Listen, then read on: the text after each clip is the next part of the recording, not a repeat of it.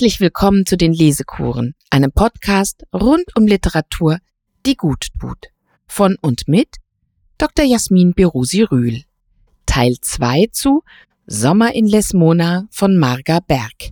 Mädchenbriefe einer Liebe und einer Lebensentscheidung. Liebe Hörerinnen und Hörer, dieser zweite Teil schließt direkt an den ersten Teil an. Wir steckten mitten in einem Brief, den Marga Berg an ihre Freundin Bertha geschrieben hat und in dem sie von ihren Tagen mit Percy in Lesmona berichtet. Zuletzt hörten wir etwas über das Lied Daisy, das er fortwährend singt und das im Jahr 1894 in England überall gespielt wurde.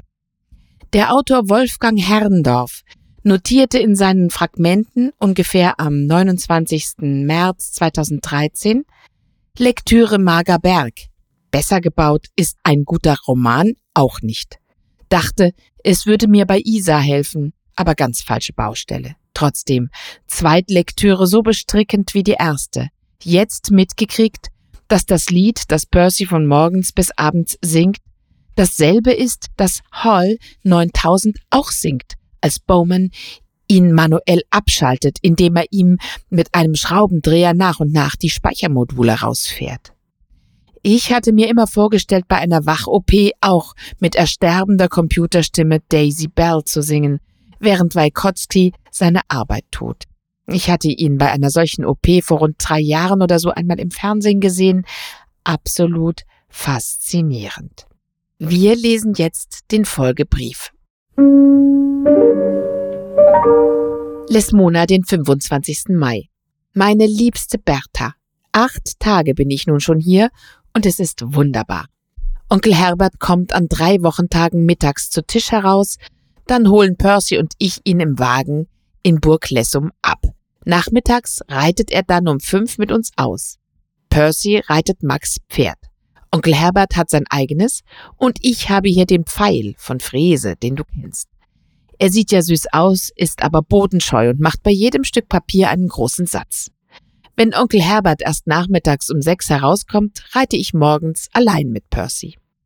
Die anderen Vormittage rudern wir, er rudert meist hinüber ans andere Ufer. Da ist eine süße Schilfbucht. Wir sind ganz selig zusammen, lesen auch gar nicht mehr in den Büchern, die wir zuerst mitnahmen, sondern haben uns ganz entsetzlich viel zu sagen. Es nimmt nie ein Ende. Er spricht oft Englisch und ich antworte Deutsch. Im Boot ziehe ich immer meine Schuhe aus, wie ich es von jeher tat. Es ist so befreiend ohne Hut und ohne Schuhe. Dann lege ich mich gemütlich in meine Kissen und sehe in den Himmel oder in Percys Augen, was dasselbe ist. Gestern hatte ich meinen Fuß an einem Bootsnagel so gerissen, dass er stark blutete. Es ging sofort durch den Strumpf durch. Ich musste den Strumpf ausziehen und Percy nahm den Fuß in seine Hände. Er band sein Taschentuch drum zum Abbinden des Blutes. Nachher hat er den ganz gehörigen Riss ausgewaschen und aus seinem Portefeuille New Skin draufgeklebt. Das ist ein wunderbares englisches Heilmittel und man braucht dann keinen Verband mehr. Als das fertig war, hat er den Fuß sehr zärtlich geküsst und ich danke Gott, dass ich so niedliche Füße habe. Er ist nach diesen ersten acht Tagen etwas anders als im Anfang. Wie soll ich dir das sagen? Er sieht mich fortwährend an. Er kann mich so wunderbar aufs Pferd heben, noch viel besser als Stehnsbeck bei Fräse. Mit einem Schwung bin ich im Sattel drin. Wenn er mich nachher herunternimmt, drückt er mich eine kleine Sekunde an sein Herz. Ich tue aber, als wenn ich es nicht merke. Max Georgi hat in Fegesack eine Freundin, die Tochter eines Kapitäns oder so, und zu der schwimmt er jeden Abend ab. Heini F. ist wild auf Rudern und manchmal müssen Percy und ich nach dem Abendessen mit ihm auf die Lessum. Dann singen die beiden abwechselnd im Boot stehend über den Fluss hin ihre bezaubernden Lieder. Onkel Herbert legt immer abends ab neun Uhr Passions. Am schönsten ist es aber, wenn Percy und ich allein im Garten sind und wir Heini nachher abholen. Percy schwimmt jeden Morgen in der Lessum, auch bei schlechtem Wetter. Du weißt, dass ich das Schwimmen nicht vertragen kann, daher bade ich im Badehaus, so oft es warm genug ist. Percy schwimmt dann noch ein zweites Mal draußen. Er ist enorm für Sport. Als wir einen Tag in der Bucht waren, fragte er nach meiner Geschichte mit Martin, von der er über Berlin gehört hatte. Ich erzählte ihm alles und auch von Hans W., Eugene und Egon P. Da sagte er sofort, Hast du denn nun dem Grafen P. jetzt abgeschrieben? Ich sagte, nein, dazu hast du mir bis jetzt ja keine Zeit gelassen. Da nahm er die Ruder heran und ruderte aber sofort zurück zum Steg. So, sagte er, jetzt gehen wir nach oben und du schreibst sofort den Brief und ich stecke ihn nachher selber am Bahnhof ein. Er war heute so rasend komisch und sagte, dann hast du jetzt also Martin in Amerika, Eugene in Paris, Egon P. in München und mich in London, die auf dich warten. Du solltest doch eigentlich einen Wartesaal einrichten, wo du uns alle zusammen unterbringst, und wir können dann darüber reden, wer die meisten Chancen hat. Ich erzählte es auch alles mit Dr. Redberg und dass da dunkle Dinge sind, die ich nicht durchschauen kann und doch weiß. Er sagte, ja, es gibt Dinge, die man gar nicht wissen kann und die man doch durchschaut. Man kann sie durch einen dunklen Vorhang hindurch irgendwie erkennen. Das ist sehr unheimlich, und von all deinen Verehrern ist mir dieser Dr. Redberg der bedenklichste. Ja, und dann kommt's, wie's kommen muss. Der erste Kuss. Marga begleitet Percy am Klavier zu dem süßen Song Just One Girl in the World for Me. There may be others you know, but they're not my pearl. Ich lese in Ausschnitten aus den nächsten Seiten. Er sang mit einem so bezaubernden Go, ich hatte noch die Hände auf den Tasten, als er plötzlich meinen Kopf nach hinten nimmt und mein Gesicht und meinen Mund ganz wahnsinnig küsst. Als ich mich rühren konnte, rannte ich hinauf in mein Zimmer. Zuerst war ich furchtbar erschrocken und kam mir ganz besudelt vor und wollte mir das Gesicht abwaschen. Es war das erste Mal, dass ein männliches Wesen mich geküsst hatte. Sie geht dann doch wieder frisch frisiert hinunter und trifft Percy bei den Pferden. Er fragt sie, Daisy, are you angry with me? Ich stotterte sehr verlegen, ich finde wirklich, dass du mich vorher hättest fragen können. Da sah er von den Pferden weg, sah mich ganz furchtbar belustigt an, nahm die Zigarette aus dem Mund und sagte, Well, Daisy, I'll ask you every time before I'll kiss you. So hat das angefangen. Und wir sind mittendrin in diesem Sommer 1894 in Lesmona.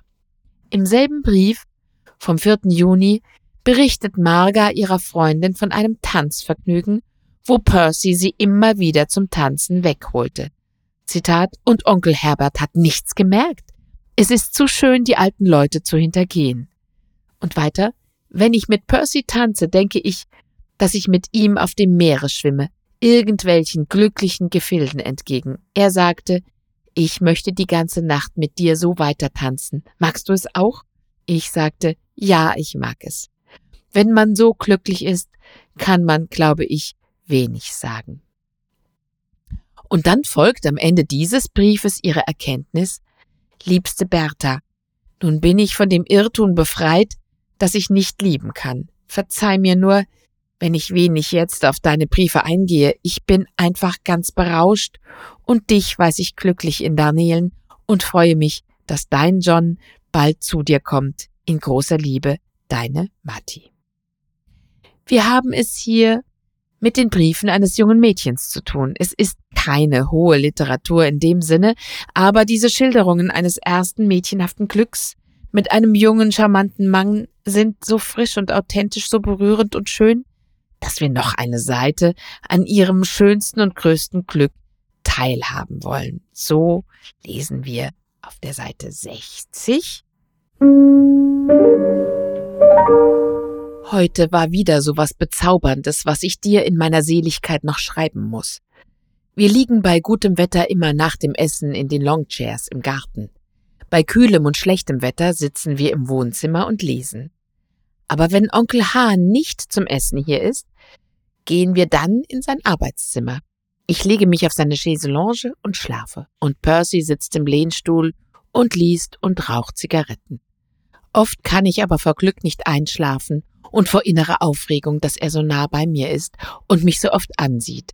Das war heute auch so, und er fragte, Why don't you sleep, darling? Ich sagte, Kannst du deinen Stuhl nicht rumdrehen, dann sehe ich nicht immer deine Augen.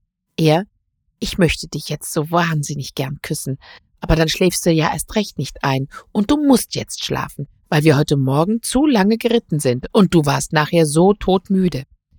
Ich drehe meinen Stuhl jetzt herum und pfeife ganz leise deine Lieblingsmelodien, dann schläfst du aber sicher ein. Willst du mir das versprechen?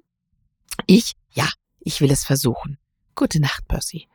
Und dann bin ich wirklich bald eingeschlafen. Aber stelle dir vor, Bertha, dann wachte ich nachher von seinen Küssen wieder auf. Er kniete neben mir und sagte, Daisy, es ist bald fünf Uhr, du hast zwei Stunden geschlafen, gleich kommt der Tee. Dieses Aufwachen in seinen Armen war doch das Schönste, was ich bis jetzt erlebt habe. Er nahm mich so leise in die Höhe und von der Chaiselonge herunter, und ich war noch ganz verschlafen, aber so wahnsinnig glücklich. Und nun morgen Abend mehr. Gute Nacht. All das junge Glück ist aber natürlich fragil, wenn Marga das auch noch gar nicht sehen will. Deutlich wird es, als sie ihrer Freundin Bertha einen Dialog mit der Bediensteten Lienschen schildert. Liebste Bertha, wenn du das nun folgende Gespräch gehört hättest, würdest du sicher sehr gelacht haben und ich will es so gut es geht hinschreiben. Ich? Ich will das hellblaue Kleid anziehen, das steht mir am besten. Aber eigentlich finde ich mich viel zu hässlich für ihn, wenn ich doch bloß schwarze Augen hätte. L, du dummer Fratz, du, mit den grauen Augen hast du ja auch schon genug an Unheil angerichtet. Ich? Gott sei Dank sind die Sommersprossen ganz weg. L, mir wäre es lieber, sie wären noch drauf. Vielleicht wäre dann dieses alles nicht. Ich? Soll ich nun die hellblauen Schuhe oder die schwarzen Lackschuhe anziehen? L? Auf die Füße wird er dir wohl nicht gucken. Das wird ihm wohl einerlei sein, was du für Schuhe anhast. Ich? Da irrst du dich aber sehr. Gerade die Füße mag er sehr gern und er hat sie auch schon geküsst. L? Marga, das klingt ja wie eine Gotteslästerung. Das ist doch wohl nicht wahr. Wie denn? Auf die Schuhe oder auf die Strümpfe? Ich? Im Boot ziehe ich immer meine Schuhe aus, da hat er die Füße in den Strümpfen geküsst. Und einmal, als ich den Fuß verletzt hatte, hat er ihn verbunden und nachher geküsst. El, mir geht die Luft aus. Was küsst er dir denn sonst noch? Ich? Wie dumm. Er kann doch nur ans Gesicht ran. Überall sonst ist doch Zeug drüber. El, Gott sei Dank, dass da so Zeug drüber ist. Oh, wenn Herr Konsul das alles ahnte. Er würfe dich und den Engländer gewiss in die Weser. Ich? Er ahnt es ja aber Gott sei Dank nicht, und deshalb brauchst du dich doch auch nicht aufzuregen, denn es passiert nichts Böses. Du bist aber doch eine alte Ziege, dass du dich von dem netten Vetter nicht hast küssen lassen, der dich so liebte. El, oh Gott, nun kommt das wieder. Hätte ich dir das doch nie erzählt. Ich? Ja. Deshalb bist du nun so ein Tranpott geworden. Aber ich liebe dich trotzdem ganz wahnsinnig. Es ist irgendwie hinreißend. Noch ein kleiner Ausschnitt. Percy flüsterte mir zu, kommst du jetzt nach Nizza?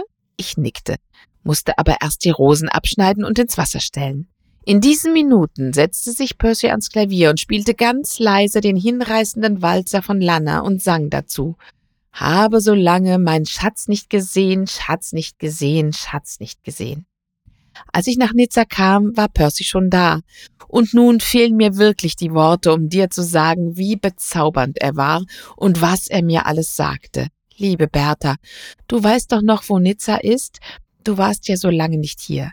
Es sind die drei Bänke auf halber Höhe des Hügels, die in einem Halbkreis stehen, davor die Platane und der himmlische Blick auf die Lessum. Großmama sagte immer, hier wäre man vor Wind und Menschen geschützt und deshalb nannte sie den Platz Nizza. Diesen Ort an der Lessum gibt es noch heute. Dort saß Marga öfter mit Percy und dort war auch die Stelle, wo er ihr zum Abschied unter einem Stein an der Bank ein Armbettchen hinterlegte.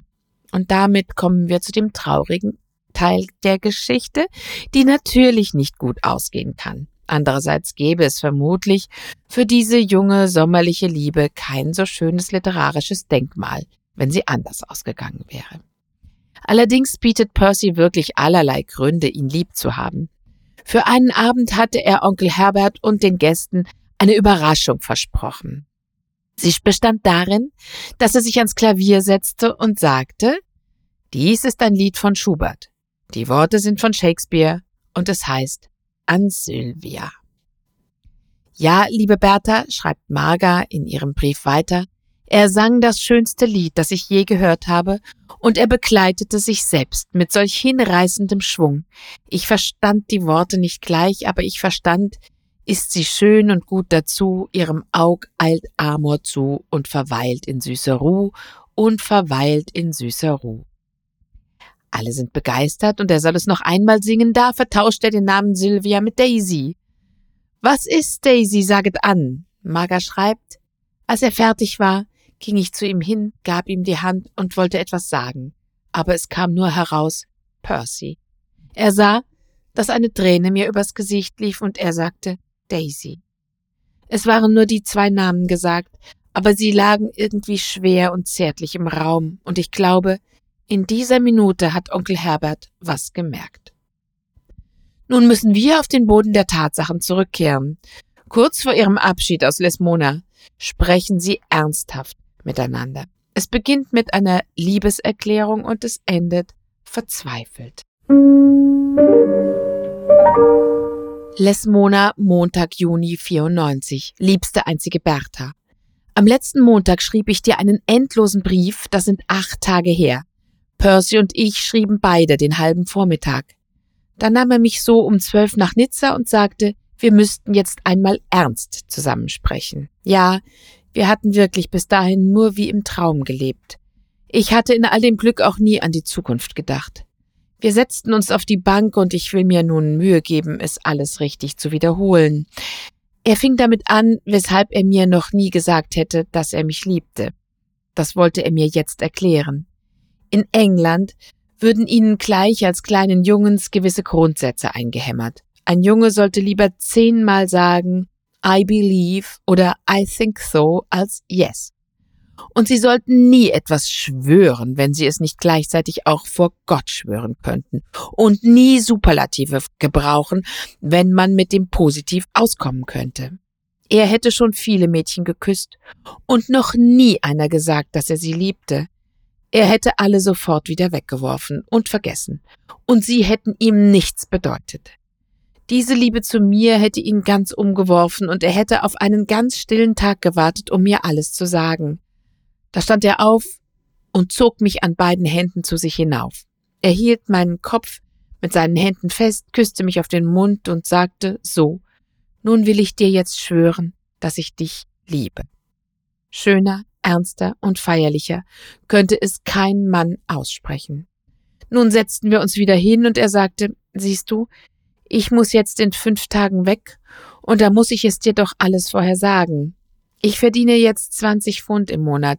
Das sind 400 Mark deutsches Geld und dann habe ich die Zinsen von dem Teil meines Erbteils, das mein Schwager mir ausgezahlt hat. Unser übriges Erbteil hat er von meinen Brüdern und mir in unserem alten Geschäft Rösners Brothers behalten und rückt nicht damit heraus. Natürlich wird er es eines Tages müssen. Meine Schwester ist ganz in seiner Hand, Sie ist lieblos zu uns und keiner von uns Brüdern geht mehr zu ihnen hin. Ich habe jetzt eine gute Stelle durch Onkel Christian Berg und kann da weiterkommen. So für mich allein kann ich natürlich sehr gut leben, aber London ist sehr teuer. Und bis ich dir eine Existenz schaffen kann, wie du sie als Minimum haben müsstest, würden mindestens fünf Jahre vergehen. Er stand plötzlich auf und wühlte mit dem Fuß einen dicken Stein aus der Erde, den er dann mit einem großen Schwung den Abhang herunterschleuderte. Dazu sagte er, ich will kein Geld von deinem Vater haben. Ich fragte, dachtest du eben, der Stein wäre mein Vater, als du ihn herunterwarfst? Nein, sagte er, aber ich dachte, es sei sein Geld. Daisy, ich weiß, dass es ein ungeheuerliches Verlangen von mir ist, dich fünf Jahre auf mich warten zu lassen. Für mich bedeuten fünf Jahre nichts, wenn ich die Aussicht habe, dass du dann meine Frau wirst. Liebste Bertha, ich war so erschüttert und so furchtbar erschrocken, dass ich gar nichts sagen konnte. Ja, siehst du, sagte er, ich sehe dir an, wie es dich erschreckt hat. Es gibt hier aber nur ein Entweder oder. Er setzte sich zu mir und küsste mich, und ich sagte, wie furchtbar ist es, dass diese glückliche Zeit nun so schrecklich enden muss. Ja, Daisy, sagte er, es war vielleicht zu schön, und sa nun sage mir, ob du warten willst. Es kam eine solche Qual über mich und die Angst vor Papa und vor allen Kämpfen, dass ich sagte, Percy, es ist eine furchtbare Frage, und ich glaube, dass ich fünf Jahre nicht warten kann. Papa würde außer sich sein, und denk mal, du dort und ich hier. Wir sehen uns dann nie, und dann wird es vielleicht zum Schluss so wie bei Georg und Ellie, die fünf Jahre getrennt sind und sich jetzt nur heiraten, weil sie nun mal so lange gewartet haben. Ich glaube wirklich, dass ich es nicht kann. Du bist so jung und wirst mich doch hoffentlich bald vergessen. Es gibt doch so viele, viele schöne Mädchen, viel schönere als ich es bin. Da sagte er, Daisy, das sagst du fortwährend und das ist richtig dumm von dir. Man liebt doch ein Mädchen nicht nur, weil es schön ist. Ich liebe dich, weil du Daisy bist, und die gibt es auf der ganzen Welt nicht wieder. Siehst du, Zuerst verliebte ich mich in das, was du sagtest und wie du es sagtest, in die Art, wie du Onkel Herbert die Wahrheit ins Gesicht sagtest und wie du ihn anlogst, und dann erst verliebte ich mich in deine Augen und deinen Mund und in alles andere. Nun lag ich schluchzend an seiner Brust, und er war ganz außer sich, dass ich so unglücklich war. Liebe Bertha, von dieser Stunde an war es mit meinem Glück zu Ende. Innerlich war ein Riss. Fünf Jahre warten, ohne ihn zu sehen, wie furchtbar. Inzwischen die Kämpfe mit Papa, immer herumreisen, du in Hannover und Bremen ist doch leer ohne dich und immer diese Angst vor den fünf Jahren. Er war ja so zauberhaft zärtlich zu mir und sagte, ich sollte mich beruhigen, wir wollten an die Lessum herunter. Es war ein sehr heißer Tag und ich wollte im Badehaus baden. Percy schwamm noch ein zweites Mal draußen. Nach dem Bad saßen wir zusammen, auf den kleinen Sesseln vorm Badehaus und sahen ins Wasser. Ja, siehst du, sagte er, so wie die Wellen strömt auch unser Leben immer weiter. Aber wohin werden wir getrieben? Und nun der Abschiedsbrief. Lesmona Sonnabend Juni 94. Liebe einzige Bertha, was könnte ich jetzt Besseres tun, als dir zu schreiben? Er ist heute Morgen abgereist und ich bin gänzlich gebrochen. Gestern Abend haben wir uns im Mondenschein in Nizza Lebewohl gesagt. Er hat nachher noch unseren Lieblingswalzer Geschichten aus dem Wienerwald gespielt. Singen wollte er nicht mehr. Und dann plötzlich nach zehn Minuten macht er doch das Klavier wieder auf und singt den Song, nach welchem er mich damals zum ersten Mal küsste. Just one girl in the world for me. There may be others you know, but they are not my pearl. Ja, es fehlen mir die Worte, um diese lastenden Stunden zu beschreiben. Heute nach dem Frühstück steckte er mir einen kleinen Brief zu und sagte, lies ihn in Nizza. Dann fuhr er mit Onkel H. weg. Ich ging sofort nach Nizza und las da diese Worte. Sonnabend. Daisy, meine süße Daisy. Wenn du dies liest, bin ich von dir weg und ich weiß, dass du traurig bist und es quält mich, dass ich dir Kummer mache. Wir wollen beide an alles Glück dieser Wochen denken. Ich danke dir für alles, und wenn du unglücklich bist, so denke, dass ich dich zu jeder Stunde und zu jeder Minute küsse. Und nun schiebe mal die mittlere Bank ab, auf der wir immer saßen. In der Mitte der Graswand ist ein Stein gelockert, und damit du ihn gleich findest, habe ich ein Stück weißes Papier drüber gesteckt. Den Papier zieh heraus, und dann findest du etwas, was ich dir schenke. Ich nehme dich in die Arme und sage dir, dass ich dich liebe. Dein Percy. Und nun bekommt das Ganze eine unerwartete Dynamik. Marga quält sich mit dem Gedanken, dass sie das nicht aushalten kann, fünf Jahre auf den Geliebten zu warten, während alle Freundinnen schon verheiratet sind. Ja, sie spürt gar so etwas wie eine Todesangst wegen der fünf Jahre. Rudi Redberg taucht wieder auf und sie wird durcheinander, ihre Eltern lassen sie nicht zu Bertha reisen, sie schreibt, du siehst es ja, wir werden vom Schicksal geschoben. Ich bin in einer solchen Aufregung, wie du es dir gar nicht denken kannst. Man kann doch nicht zwei Männer lieben. Aber jetzt, seit ich Dr. Redberg wiedergesehen habe, hat die Macht, die er über mich hat, wieder eingesetzt. Ach, wärst du doch bei mir. Und dann, man kann sagen, zack, bumm, passiert es und Marga sagt Ja zu Dr. Redberg bei einem Treffen auf Norderney.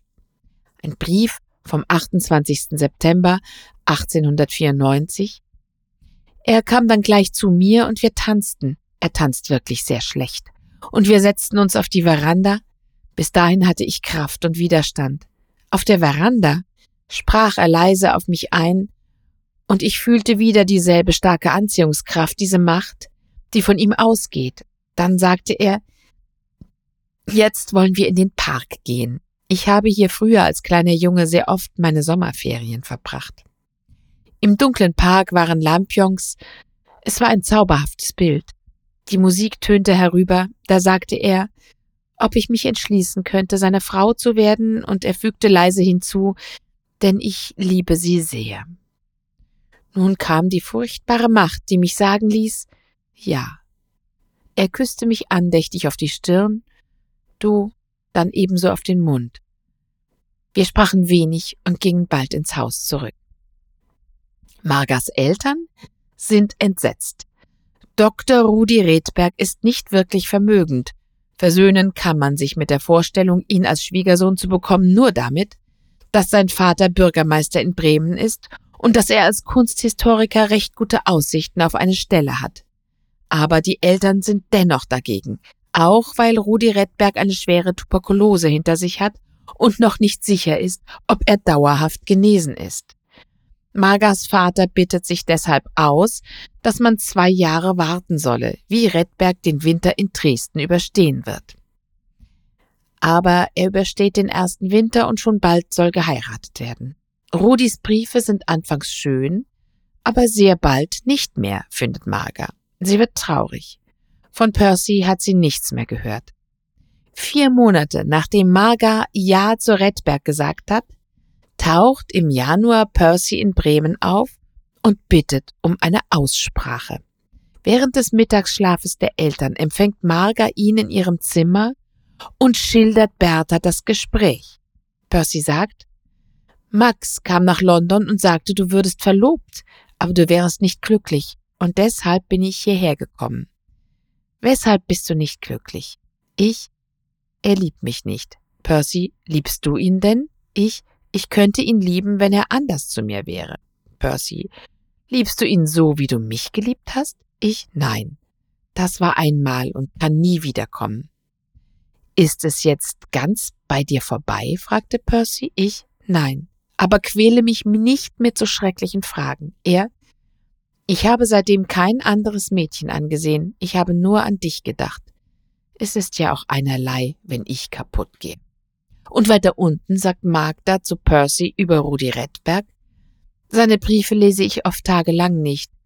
Ich schreie nach Liebe und bekomme nur eine kühle Zuneigung. So ist es. Aber ich muss das nun zu Ende tragen, denn ich kann nicht mehr zurück. Ich wüsste nicht, was Papa mit mir anfangen würde.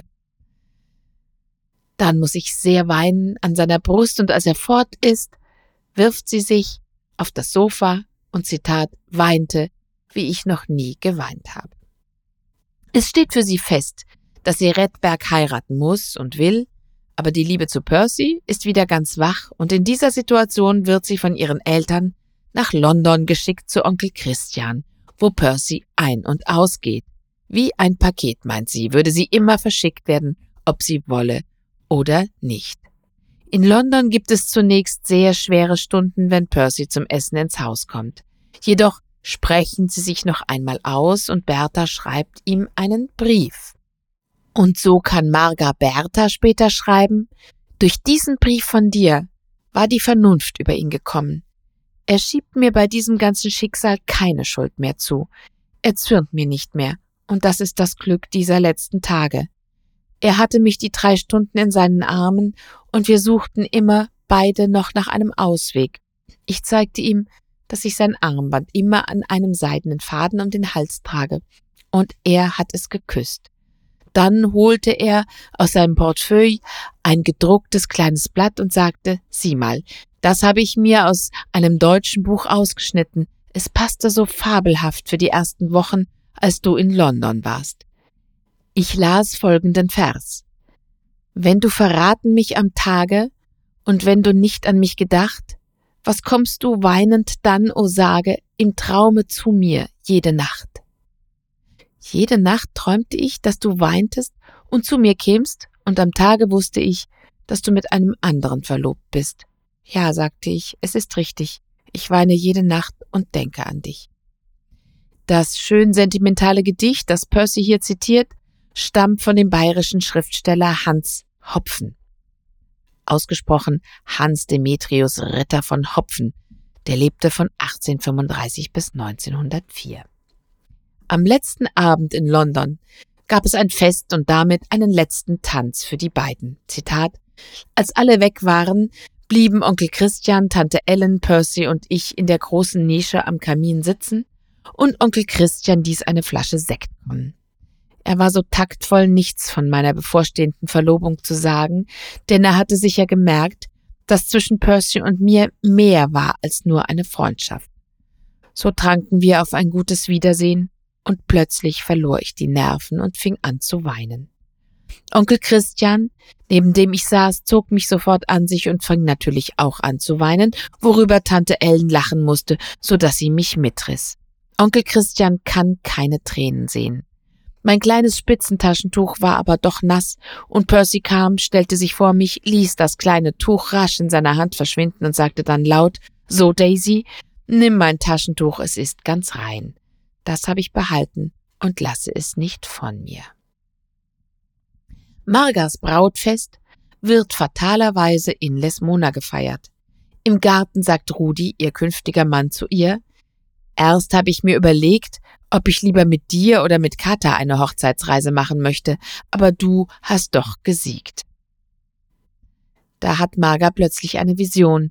Sie schreibt davon abends spät am 3. Juni an Bertha. Vor mir stand Percy und sagte, Just one girl in the world for me.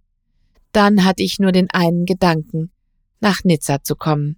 Die anderen waren nicht in der Nähe, und ich rannte den hinteren Weg außen herum nach Nizza. Da brach ich vollständig zusammen und weinte herzbrechend. Ich schob die Bank ab, um den Stein zu suchen, hinter dem der Kasten mit dem Armband gestanden hatte. Dann küsste ich die Platane in meiner schrecklichen Verlassenheit, an die er sich so oft angelehnt und die alles mit uns erlebt hatte, und ich dachte ganz wirklich, ob es nicht besser wäre, jetzt in die Lessung zu gehen.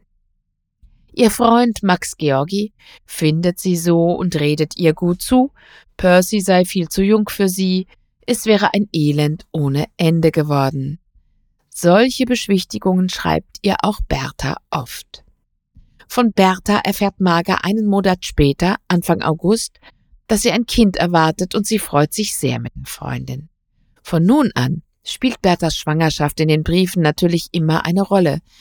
Marga will Bertha nicht zu sehr aufregen mit ihrem Liebeskummer und mit ihren zeitweiligen Überlegungen zur Flucht mit dem Geliebten. Schließlich geben beide immer wieder der Hoffnung Ausdruck, dass die Geburt des Kindes es nicht verhindern möge, dass Bertha zu Margas Hochzeit kommen wird, so wie Marga ja auch bei Berthas Hochzeit in derselben Kirche gewesen ist. Diese Wünsche zerschlagen sich, als Bertha nach der Geburt des Kindes nicht gesund wird und das Fieber nicht sinkt. Leser und Leserin wird gegen Ende des Buches immer banger, leider zu Recht. Ich lese die letzten dreieinhalb Seiten, zunächst das Ende eines Briefes von Bertha. Ich habe große Angst, dass wir zu deiner Hochzeit nicht kommen können. Es wäre für mich ganz schrecklich. Aber John versprach mir heute früh, falls es wirklich nicht sein könnte, meines Fiebers wegen, dass er Ende Mai mit mir zu euch nach Dresden will. Wolfgang bekommt schon andere Milch, da ich fast nichts habe. So kann ich dann gewiss einige Tage fort von ihm. Dieser Brief fing Freitag an und nun ist es Montag, ehe er wegkommt, weil ich immer nur kurz schreiben kann. Gott sei mit dir, meines Herzens, Matti. Wie immer, deine Bertha. Bremen, 5. März 1896. Liebste, einzige. Heute war deine Mutter für einen Tag hier und sie nimmt dir diesen Brief und die Bettjacke mit zurück. Ich war eine Stunde bei ihr. Ich bin so erschüttert von deinem Bleistiftbrief. Ach, mein lieber Engel, sorge dich doch nicht um mich. Das Schreiben greift dich ja an, und wir sollen doch alles tun, damit du bald besser wirst. Deshalb komme ich auch jetzt nicht zu dir. Meine Sehnsucht nach dir und Baby ist groß, aber wir müssen vernünftig sein. Gott segne euch. In Liebe in jeder Stunde bei dir, deine Matti. Meine liebe Einzige. Heute Morgen war ich bei Pastor Portig, der mich bestellt hatte. Ich bat ihn, meinen Konfirmationsspruch in die Traurede aufzunehmen. Befiehl dem Herrn deine Wege und hoffe auf ihn. Er wird es wohl machen. Auch der Choral Befiehl du deine Wege soll gesungen werden, ehe Helene Berra singt. Dann sagte ich ihm, dass keine Blumen in der Kirche gestreut werden sollen. Du und ich, wir möchten nicht auf Blumen treten. Da sagte er, ihr beide seid selbst Blumen und die Blumen sind auch Gottes Kinder. Ich bat ihn, ob ich noch einmal unseren Lehrsaal sehen dürfte, wo wir zwei Jahre die Stunden bei ihm hatten, und er nahm mich hinunter. Ja, das da war unsere Bank. Du und ich und Elschen und Anna Kroner nebeneinander. Erst fünf Jahre sind es her. Er nahm mich dann unter den Arm und ging mit mir herüber in die Kirche, weil er mir zeigen wollte, wo diesmal die Gäste vorfahren sollen, wegen einer Reparatur an einer anderen Seite. Rudi und ich und die Brautführerpaare an derselben Stelle wie letztes Jahr bei dir. Da stand ich mit ihm und sagte, letztes Jahr stand hier Bertha mit ihrem Mann und ein Jahr später gehe ich denselben Weg. Er merkte, dass ich sehr bewegt war und sagte dann sehr schöne und ergreifende Worte. Er schickt dir so viele innige Grüße und Wünsche. In großer Liebe, deine Matti. Bremen, den 7. März 96. Mein lieber Engel, bitte schreibe mir keine Bleistiftzettel. Ich kann ja sehen, dass dich das Schreiben angreift. Und bitte, rege dich nicht auf, wenn ihr nicht zu meiner Hochzeit kommen könnt. Was ist ein Tag im Leben eines Menschen? Ich verspreche dir, tapfer und lieb zu sein, und später sollst du mich dafür loben. Ich will nicht weinen, glaube es mir. Gott ist bei uns alle Tage bis an der Weltende. Sicher wird es bald besser mit dir, aber du musst Geduld haben, mein lieber Engel. Du schreibst, ich sollte kommen, aber John schreibt, dass dein Arzt es nicht will, und dann müssen wir uns fügen. Nun sei geküsst mit Wolfgang von deiner Matti. Hier fehlen Briefe. Brief von Dr. John Denneken an Marga Berg. Hannover, den 12. März 96. Meine liebe Marga, diese Nacht habe ich mich zu dem Entschluss durchgerungen, dir zu schreiben, wie es mit Bertha steht. Und jetzt wollen die Worte mir so schwer aus der Feder. Sie hatte gestern einen Gehirnkrampf und die Ärzte sagten mir, dass es sehr ernst sei. Dr. Plätzer will es dir selbst sagen, wenn du wieder zu ihm gehst. Was nützt es, dich noch einige Tage hinzuhalten? Der Schock wird umso größer für dich, je näher deine Hochzeit herankommt. Liebe Marga, ich habe nur noch wenig Hoffnung. Was die Nachricht für dich, du armes Kind, bedeutet, ist mir ganz klar. Wenn sie bei Besinnung ist, fragt sie nach dir und grämt sich um dich. Gestern sagte sie, wenn Percy nur nicht nochmal aus London angereist kommt. Heute sagte sie, ich komme erst zur Ruhe, wenn sie verheiratet ist. Du siehst, dass ihre sorgenden Gedanken auch jetzt noch bei dir sind. Ich bitte dich, nicht zu kommen. Es wäre für euch beide eine viel zu große Aufregung und sie soll unbedingt Ruhe haben. Aber schreibe ihr täglich wie bisher. Ich lese es ihr dann in passenden Moment vor. Nun lebe wohl, du armes Kind, dein John Denneken. Sonntag, den 15. März 96. Mein lieber Engel, diesen Brief bringe ich zu Dr. Blätzer, der ihn dir morgen mitnimmt. Heute holte ich deinen Vater zur Kirche ab und wir hörten Pastor Portig. Er sprach über den Bibelvers Fürchte dich nicht, denn ich bin bei dir. Ich habe dich bei deinem Namen gerufen, du bist mein. Siehst du, mein Engel, das sprach er für dich und mich, die wir jetzt beide in Not sind. Gräme dich nicht um mich.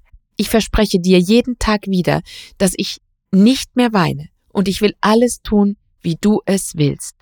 Ich saß mit deinem Vater in eurem Kirchenstuhl und nebenan saßen meine Eltern in unserem, in denen beiden schon unsere Vorfahren gesessen haben. Wir alle beteten für dich.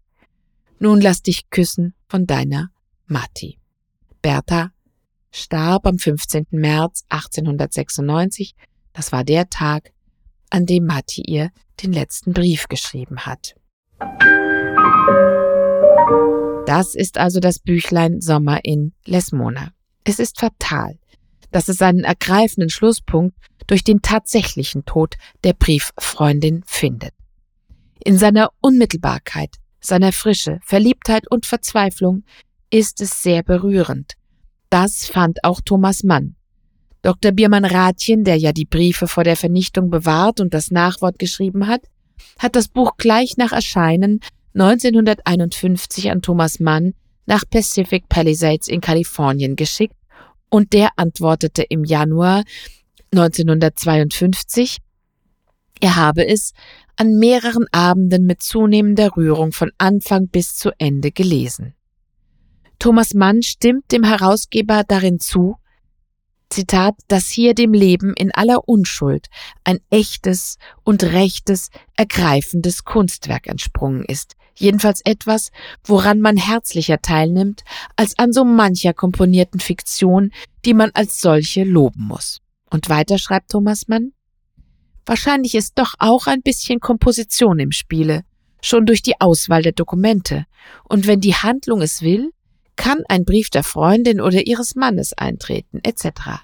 Aber keinen Augenblick kann dies bescheidene Maß von Arrangement den Eindruck reizendster, goldigster, trolligster und gewinnendster Spontanität abschwächen und in die Autorschaft dieser schließlich so herzzerreißenden Story teilt sich das Leben mit einem liebenswerten menschlichen Temperament, das es nicht ohne Witz und nicht ohne lyrischen Zauber auszusprechen weiß.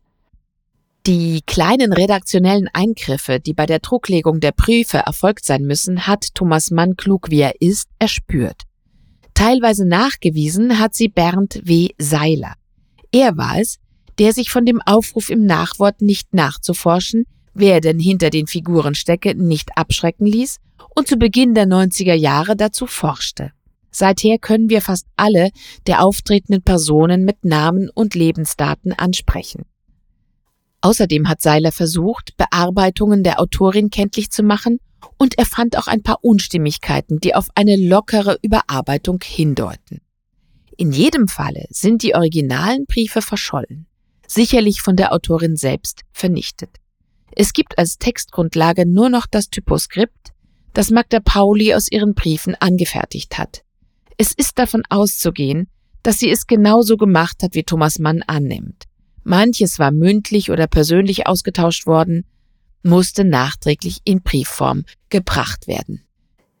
Das gilt wohl besonders für die Hochzeitsvorbereitungen am Ende, aber auch ein Stück weit für die Briefe der Tage in Lesmona und vermutlich besonders für die wenigen eingestreuten Briefe von Bertha. Sie scheinen größtenteils nicht von Bertha zu stammen, sondern dienen der Autorin zur Selbstrechtfertigung, eben doch den älteren Mann zu wählen und sich nicht auf das Wagnis der Wartezeit auf den Jungen oder gar auf eine Flucht einzulassen. Seiler hat seine Ergebnisse im Lesmona-Projekt, einer schönen interaktiven Seite im Internet mit Bildern, Texten und Musik hinterlegt. Und er hat 1993 das Buch Es begann in Lesmona veröffentlicht. Darin findet man so gut wie alles. Man erfährt, dass Percy eigentlich Gustav Rösing hieß, Spross eines mit Magda verwandten Bremer Kaffeehändlers, der nach London gegangen war. Er hatte ein großes musisches Talent und war ein sportlicher Ruderer. Aber er war früh verwaist und beruflich glücklos. Es ist nicht auszuschließen, dass es ihm für seinen ganzen weiteren Lebensweg geschadet hat, dass er seine Londoner Stelle im Sommer 1895 gekündigt hat, um nach Hamburg in Magdas Nähe zu kommen, wo er zur Stelle sein wollte, falls die Hochzeit mit Pauli abgesagt würde. Davon wusste Magda freilich nichts. Später machte er zweimal beinahe bankrott, heiratete eine Frau, die zuvor sein Verhältnis gewesen war, versuchte sein Glück in Amerika, erkrankte möglicherweise und erschoss sich sicher 1913 mit 38 Jahren in den USA. Die Todesursache freilich wurde Magda Pauli nicht bekannt. Magda führte in Hamburg ein aufregendes gesellschaftliches Leben. Ihr Mann hatte mit anderen Bremer Bürgern eine Künstlervereinigung gegründet, die sich Goldene Wolke nannte, nach Goethes Tasso. Und sie existierte von 1903 bis 1914. Sie sollte das geistige Niveau der Gesellschaft heben. Man veranstaltete Leseabende. Magda Pauli schrieb darüber später nach der Veröffentlichung der Mädchenbriefe ein Buch, das aber wohl überhaupt nicht so schön geschrieben ist. Magda Pauli bekam drei Kinder, die jedes ein anderes unglückliches Schicksal ereilte. Davon berichtet sie Thomas Mann in ihrem Brief. Der älteste Sohn wurde 1939 eines homosexuellen Verhältnisses beschuldigt, aber freigesprochen.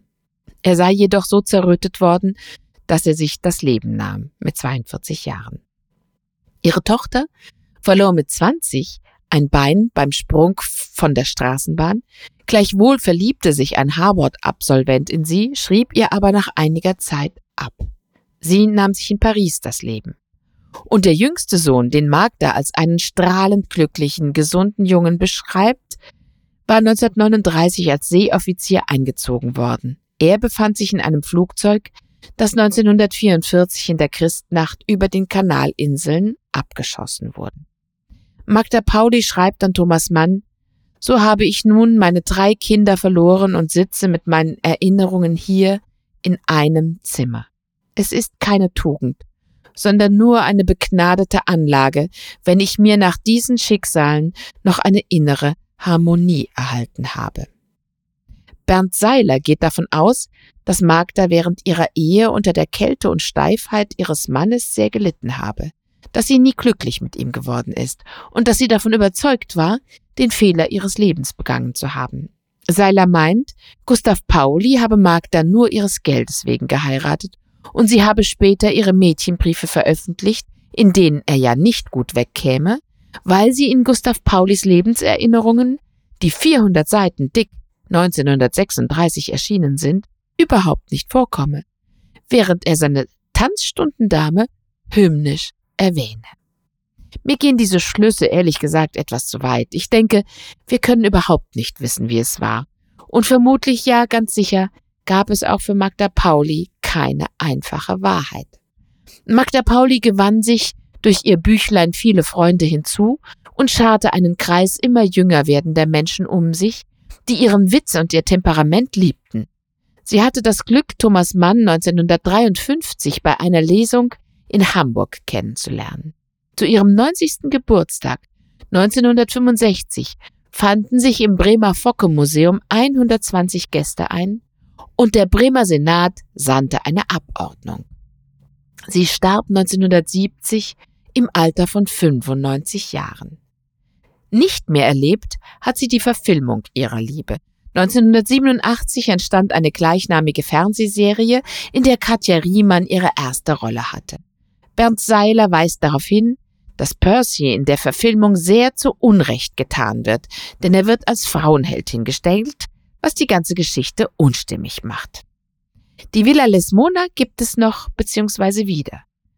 Das Original brannte in den 80er Jahren ab und wurde wieder errichtet. Heute findet an dieser Stelle in Knopfs Park, wo auch immer noch die Pappel steht, die alles erlebt hat, jeden Sommer eine Konzertreihe statt. Sie trägt den Titel Sommer in Lesmona, das Klassik Sommer Freiluftvergnügen.